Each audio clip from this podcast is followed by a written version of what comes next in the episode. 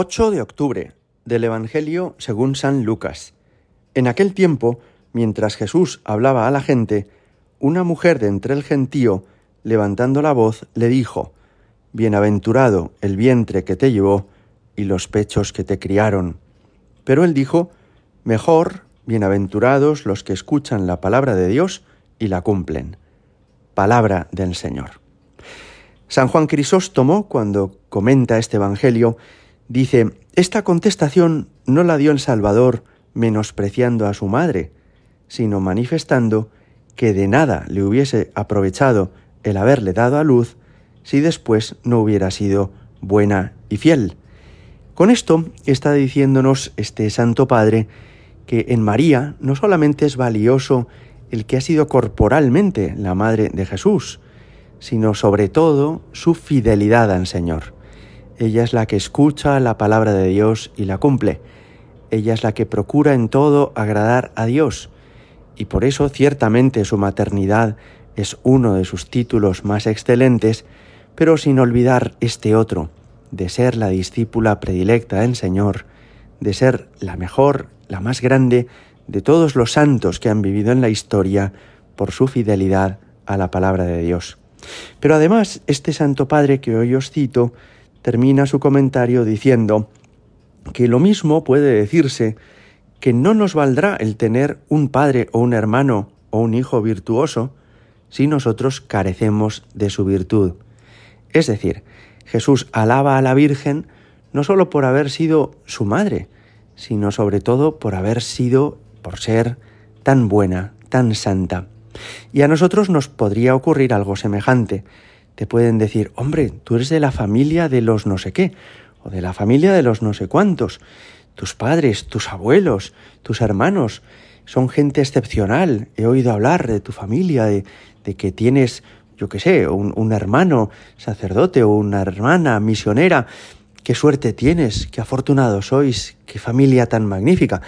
Y tú puedes responder, pues sí, pues es verdad, Dios me ha bendecido con algunos parientes maravillosos por los que doy muchas gracias a Dios, pero eso no me va a llevar al cielo. Es decir, Dios espera también de mí una respuesta fiel y virtuosa.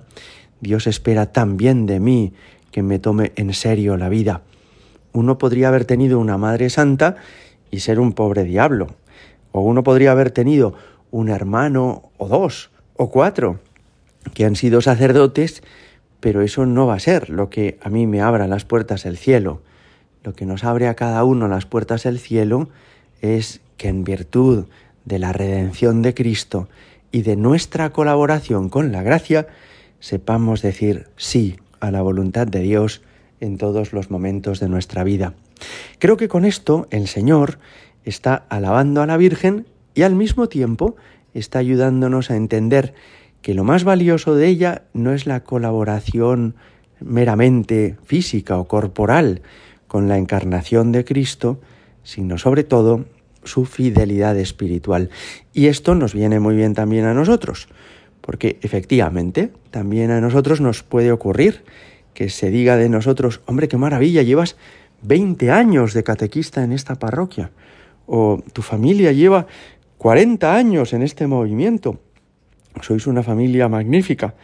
Pues sí, pero soy yo el que tengo que seguir dando al Señor la respuesta cada día. Soy yo a quien el Señor me pide en cada momento que le haga caso, que le quiera, que le sirva, que sea bueno con los demás, que sea obediente a su voluntad. Esto es muy importante porque nos ayuda a entender que cada uno hemos de dar una respuesta personal y que por eso la respuesta que otros a mi alrededor, aunque sea en mi entorno más cercano, han dado al Señor, me puede alegrar, pero en el fondo no constituye para mí como la garantía de que yo voy a llegar a ser un santo. No, no, he de ser yo también personalmente quien dé esta respuesta positiva al Señor. Hoy nos dirigimos a la Virgen y le decimos a la Virgen, Bienaventurada tú, Madre, porque has dado a luz a Jesucristo. Pero bienaventurada tú sobre todo, porque eres la criatura más preciosa que han visto los cielos y la tierra, porque Dios te hizo maravillosa y tú has sido siempre fiel a su voluntad. Y por eso mismo creaste en el hogar de Nazaret un ambiente precioso que ayudó a Jesús a responder también a la voluntad del Padre. Si Jesús, que es el Verbo de Dios, ha sido santísimo a lo largo de toda su vida, y si San José ha sido el hombre que ha cuidado del niño Jesús durante toda su vida con inmensa piedad y virtud, ha sido también por ese ambiente y aire de familia que tú creaste en aquella casa. Te damos las gracias por eso, Madre, porque tú, donde entras, creas un ambiente a tu alrededor, un aire de familia que nos ayuda a todos a servir a Dios con fidelidad. Gloria al Padre y al Hijo y al Espíritu Santo, como era en el principio, ahora y siempre, y por los siglos de los siglos. Amén.